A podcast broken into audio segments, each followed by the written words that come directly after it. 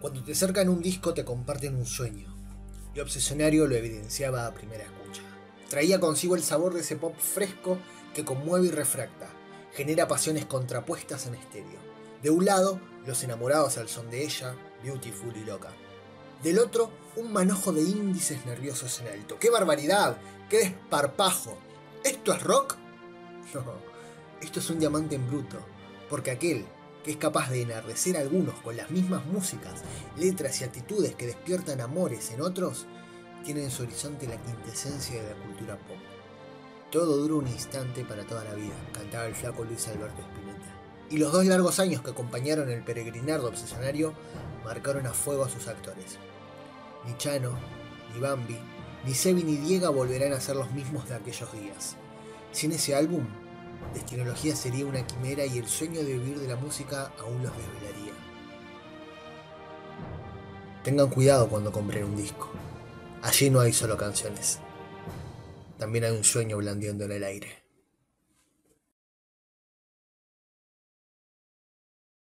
Ahora sí llegó un momento tal vez triste, emocionante, pongámosle. Esta canción es para todos aquellos que hayan perdido algo para los que se hayan dado cuenta y los que puedan llegar a darse cuenta que eso que tal vez perdimos o eso que estamos buscando no es tan importante, sino que lo más importante es seguir en esa búsqueda, ¿no? Porque finalmente esas son las cosas que nos mantienen vivos. Esta canción es la que más representa la obra, se llama Obsesionario en la mayor. Y es una canción de uno que sigue buscando.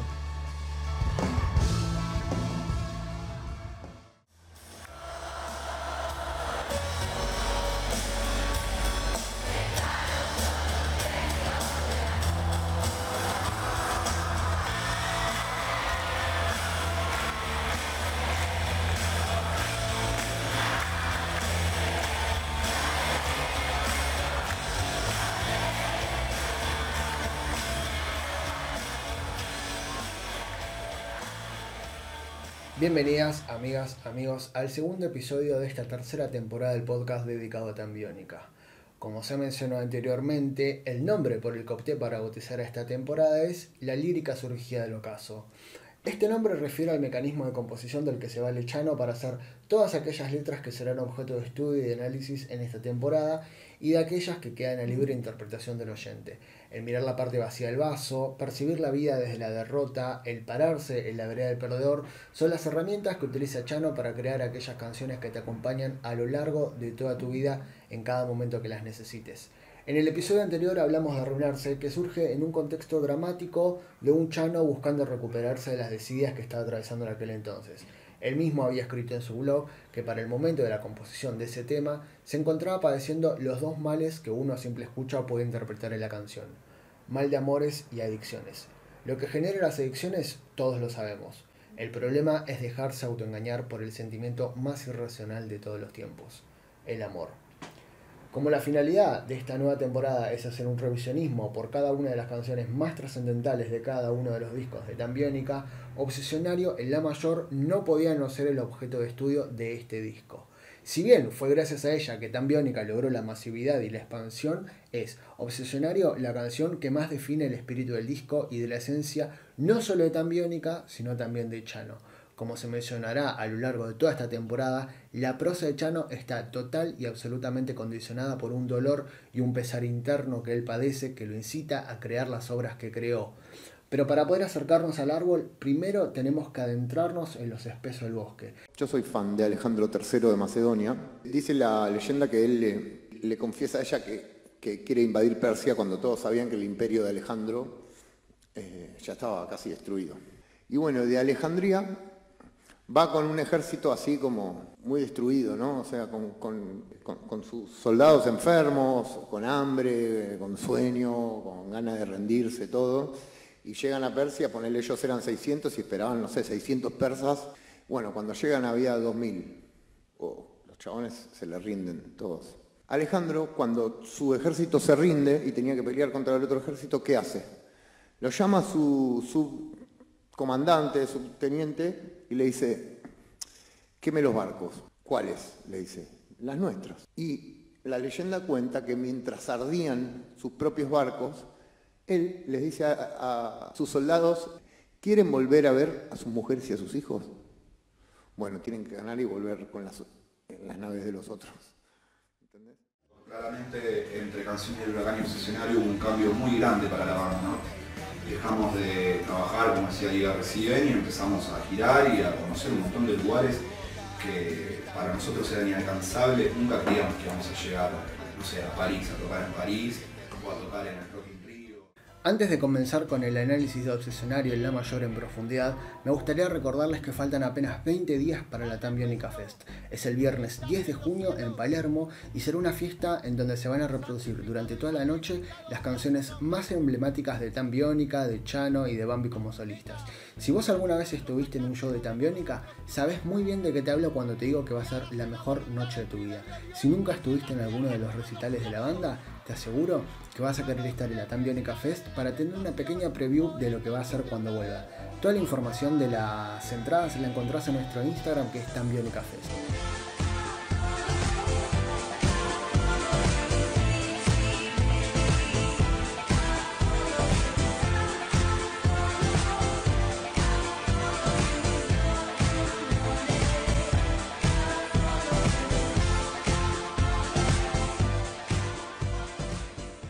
Obsesionario es el segundo disco de estudio de Tambiónica, pero para este disco los miembros de la banda tuvieron que hacer una apuesta grande, gigantesca, tan grande como renunciar a sus trabajos, como renunciar a los medios económicos que sustentaban sus vidas. Necesitaron volcar todo aquello que venían viviendo con el mero objetivo de arriesgarlo todo en busca de un sueño mucho más grande, vivir de lo que querían. Yo era camarero en un lugar llamado Sucre y nada, y, el, manager del restaurante veía que a mí me, conocía la gente, porque tocó Cerati ahí, metió 100.000 personas. Yo le dije, mira, yo voy a tratar de tocar acá también, de hacer tres Luna Park y llenar este lugar. Los viernes en ese lugar era la época de, no sé, 2000 y pico, que estaban, venían muchos brasileros. Yo siempre veía la mesa afuera porque fumaba, entonces me escondía el pucho ahí al costado, entonces fumaba y atendía las mesas, corría, corría y, no aguantabas más. En un momento te, te, estresabas, ganabas un montón de propina. Pero siempre mi sueño era irme un viernes cuando tenga toda la plaza de mesas enquilombadas, agarrar y decirle disculpen a, los que están comiendo, y irme por la plaza que está enfrente, tirar el delantal, irme tipo llorando, riéndome, ¿viste? Y llorando, así como. Y la verdad que me fui medio así. Tiré el destapador a la mierda. O sea, dije, nunca más voy a usar esto, ¿me entendés? Después nos fuimos a trabajar de músicos y a vivir de la música y ganaba menos que como camarero. Pero bueno. Y bueno, y pasó eso. Tocamos, metimos 100.000 personas en Pampa y Alcorta y yo lo conté en el show, que trabajaba ahí y todo. y, y, el manager del restaurante este, lloraba. Con las canciones ya maquetadas y prontas a ser grabadas en estudios del Cielito, lo que restaba por determinar era el nombre del disco y acá es donde vamos a encontrar el primer punto de conexión importante en la obra de Tambiónica. El nombre del segundo disco de Tambiónica está íntimamente vinculado con la historia de Arruinarse, que es hermana de mis madrugaditas, pertenecientes al, al disco Canciones del Huracán. Pero porque también les voy mostrando cómo están relacionadas Madrugaditas y Arruinarse. Son hermanas, ahora van a entender por qué y una es una cumbia. Y ninguna de las dos representa el sonido actual de Tambiónica. Es decir, de no haber tenido lugar la historia que motivó la composición de Mis Madrugaditas, Arruinarse y en un aspecto mucho más macro, Canciones del Huracán, jamás hubiera tenido lugar el nombre de este disco que se da a conocer como Obsesionario. Pero si quieren saber más del contexto de esto que les estoy diciendo, las y los invito a que visiten el primer episodio de esta temporada que estuvo dedicado a arruinarse. Como que el tango, qué bien que estoy con mi mujer, nunca funcionaría. Entonces, este, yo busco en la parte vacía del vaso. El arte siempre tiene como esa cuestión de la pérdida y en esta canción lo primero que, recordé es que no se puede ser artista si no se ha perdido algo. Y yo pensaba, tipo, si ella se acordaría de eh, Y una noche tuve un sueño. Arruinarse se llamaba el mal sueño. En esta parte del relato entra en juego uno de los actores más trascendentales de la historia de Tambiónica, Juan Chapa. Nada, fue interesante porque nada, era eso. Ir a filmar, un chico llorando. Bueno, ¿qué locación tenemos? Un bus. Le digo, un colectivo, la, vamos dentro del colectivo, estamos en ciudad universitaria, metámonos dentro de un baño. Eh, en un momento, nada, está la situación del chico que está en el en el taller mecánico, entonces llegamos a un taller mecánico, le dijimos por favor préstenos. ¿Pero qué significa obsesionario? ¿Cómo es que surge este nombre? Hay una persona que te lo va a saber explicar mejor que nadie. Me interno en este lugar y ¿qué me dicen? Este, el primer plan que me dicen como que tenés que sentarte a escribir, a mí me encanta escribir, ustedes lo saben. El primer plan era la, contar la historia de toda tu vida, para que vos veas cómo, por qué ya desde antes sos adicto. Porque te dicen, vos tenés que recordar desde tu primer recuerdo hasta el día que llegaste acá, y qué pensabas y qué sentías. Y primero te, enseñan cómo identificar pensamiento y sentimiento, para que yo reconozca que, que yo siempre tipo, me, me compraba un paquete de galletitas y me lo comía entero. Siempre, nunca podía dejar una, tipo, siempre me lo comía entero. O sea, nunca podía parar con las cosas yo. ¿Me entendés? Que las relaciones eran así, con las minas me reobsesionaba, con como la de arruinarse, como todo. Segundo plan, tipo, te hacían e-, ejemplos de culpa, de, cosas, para que te acuerdes de los peores momentos, de vergüenza, de cosas. Y llega el cuarto plan que nadie llegaba se llamaba el inventario sexual, que era hablar de todas las minas con las que yo estuve en mi vida y identificar qué puse en el medio de la relación yo. Y ahí reconocer cuál es la naturaleza de la enfermedad que yo tengo. Yo tengo una enfermedad que la parte mental es la obsesión, que es que yo empiezo con algo en mi cabeza y no puedo parar y no me doy cuenta y, yo que, quiero que es esa chica, es esa chica. O sea, me obsesiono con personas, lugares este, y sustancias. Y bueno, el inventario sexual era qué pongo yo en el medio de todas las relaciones. Y en todas había dos patrones comunes, que eran la obsesión y la compulsión. Entonces, ¿el diccionario qué es? El inventario de las palabras, el inventario. El inventario sexual era el plan que yo hice. Y como el patrón de conducta fue la obsesión, el obsesionario, boludo. Chau, ya está. Esa era, boludo. Esa es la explicación. ¿me entendés? Perdón, me aplaudí. Perdón, boludo. O sea, mucho laburo de mental, de psicología, de todos los días hacía ocho horas de grupo. Partiendo de esa base y entendiendo que cada una de las historias que se cuentan en, Obsesionario, asumiendo que ya saben que todo el disco es conceptual y que cuenta una historia única hilada por las canciones, son un compilado de las obsesiones de Chano. Particularmente lo que nos trae a este episodio es Obsesionario, la canción homónima al nombre del disco. No hay como cantar Obsesionario con el corazón en la mano.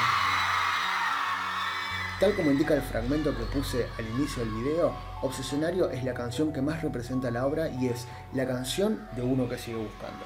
A lo largo de toda la obra, no solo de Tambiónica, sino de Chano en sí mismo, vamos a ver esta constante repetición a la búsqueda. Vemos esta constante mención a que lo que verdaderamente importa es seguir buscando. Bueno, soy Chano, eh, soy el cantante de Tambiónica. Mi oficio es componer canciones. Soy un apasionado del desencuentro, elogio a la melancolía en cada una de mis, de mis obras. El sentido de mi existencia es la inocente búsqueda del amor. Podrían, ser sus hijos, sus hermanos, sus primos que están cumpliendo los sueños. Y esta es una modesta prueba de que los sueños se cumplen, señores. Si seguimos golpeando puertas, si seguimos buscando, aunque no encontremos nada. Te queremos mucho, Buenos Aires. En la historia de Obsesionario, en La Mayor, hay una clara referencia a una mujer que va a ser el concepto de obsesionario extensible también a Canciones del Huracán, que es un disco en el cual ellos buscaron despersonalizarse con el fin de atribuirle esas historias a un personaje ficticio, el huracán. El huracán Alina. Y el huracán Alina era, el huracán Alina, lo voy a decir, el huracán Alina. Eh, Alina era una chica que, bueno, los también la odiaban. Está bueno avergonzarse de cosas que uno hace. Este, es más, está bueno avergonzarse hasta lo que dijo uno anoche. Exactamente. es redigno, aunque uno diga tierra tragame al otro día. Una, hay una toma de conciencia al otro día. Anoche me, le contaba a una persona en la habitación del hotel que una de las noches que la recuerdo como que más me sentí vivo fue cuando me preparé, cuando yo estaba obsesionado con una chica, cuando creía que estaba enamorado, cuando estaba buscando dentro de ella algo que me hacía falta y que estaba dentro mío, donde, este, donde yo creía que ella podía tapar mi vacío y me preparé, me peiné, lavé el auto a mano, todo, hice, hice todo y ella nunca llamó. Ella nunca llamó.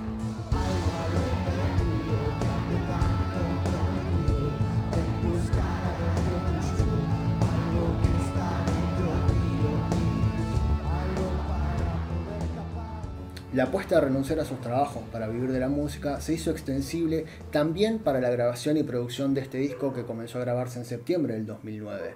En el afán de buscar una mayor profesionalización, buscaron ser producidos por Pepe Yoski, aprovechando que Christian Merchot, el presidente de la discográfica con la que firmó Tambiónica, también era el manager de Versuit que recientemente se había separado.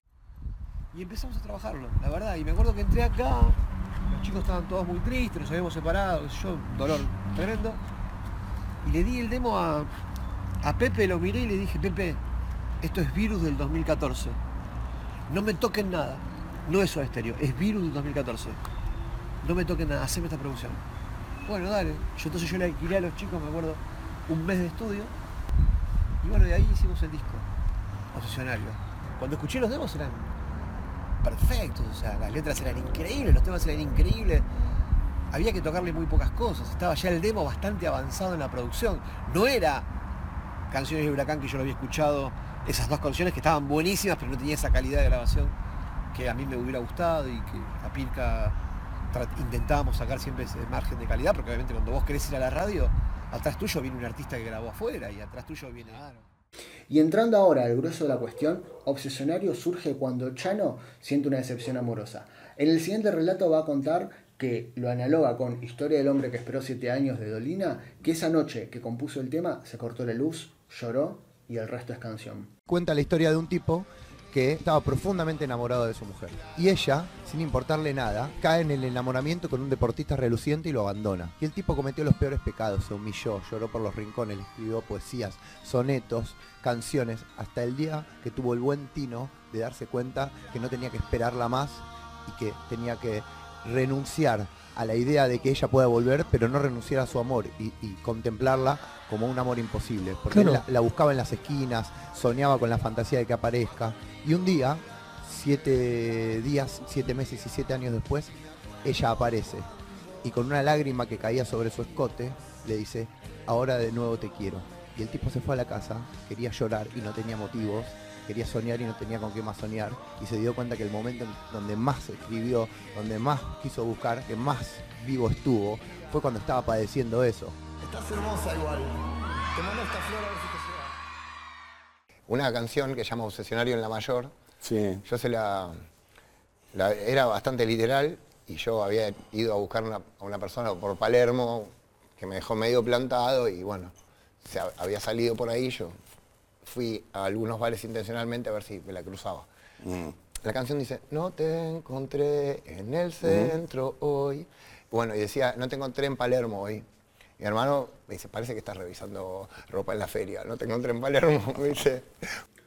La historia es muy clara, amigos. Un hombre que sale a buscar por los bares de Palermo a una chica, se desilusiona, vuelve a la casa y compone una canción de la cual se desprenden distintas frases que podemos analizar. La que nos va a resultar más simple es no te encontré en el centro hoy. Originalmente, la primera frase que surge de esta composición es no te encontré en Palermo, para hacer un poco más literal la historia que busca retratar esta canción. Pero Bambi propuso federalizar esta composición con vistas en proyectarse al exterior, puesto que la referencia de Palermo la iban a entender unos pocos en detrimento de la posibilidad de ser comprendida por gente que no supiera que Palermo es un barrio de Argentina, de la capital federal. De esta manera cambian Palermo por centro. Y mi hermano me decía, no te encontré en Palermo, me suena como que estabas ahí en la gilada. Me dice, no te encontré en el centro, seamos federales. quedó en el centro. Pero esta no es la única modificación que sufre la canción. También hubo una versión que es totalmente distinta a la que escuchamos en la versión original y la versión de estudio. De hecho, es la versión que se cantaba antes de que saliera de manera oficial el disco.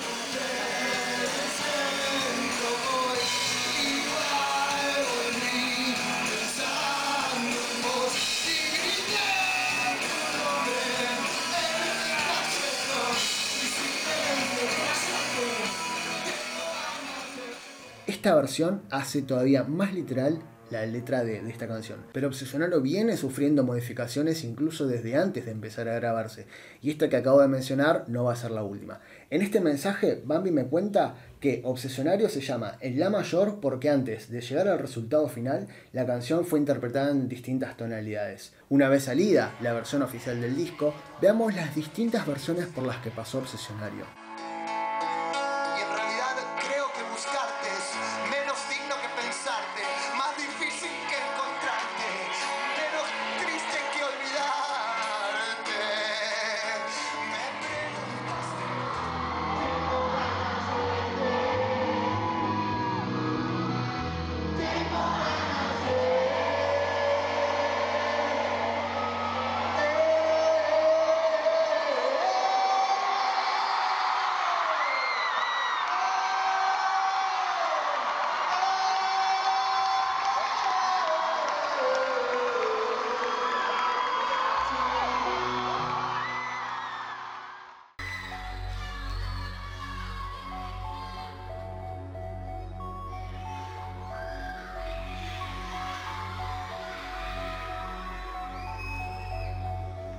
Después de la lluvia, del perfume de la angustia y el sonido del silencio que dejas cuando te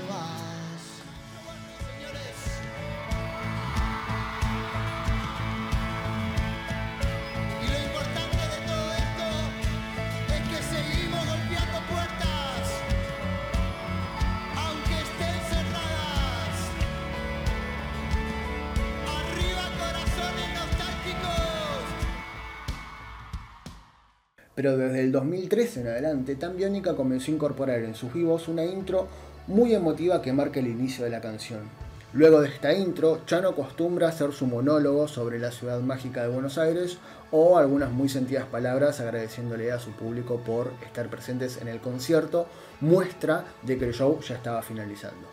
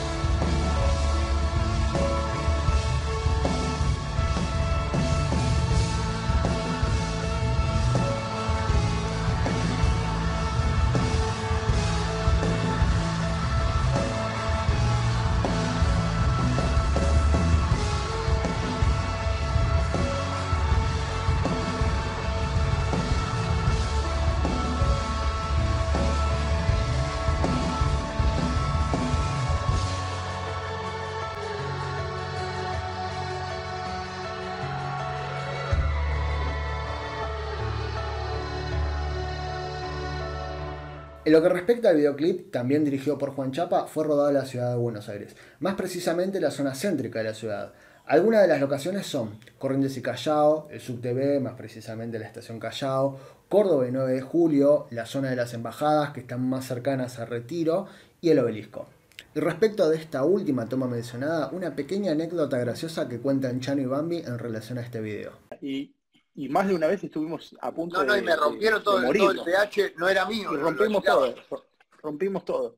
Todo. Eh, hay un, hay, hay un, este, eso está filmado por Diego, que Diego estaba jodido de la espalda y no podía hacer fuerza, entonces filmó todo. Filmó todo y el tipo, el tipo que bajaba el piano decía unas frases que eran espectaculares. No, no, y, y- y aparte, o sea, e- ese fue el intercambio del piano para que, viste que en la, en la 9 de julio hay un montón de gente que pobre, que vive ahí, este, que no le queda otra y vive ahí. eh, y bueno, y Chapa les prometió el piano. Y le dije, bueno, yo termino el video y les Yo les dejo el piano, claro.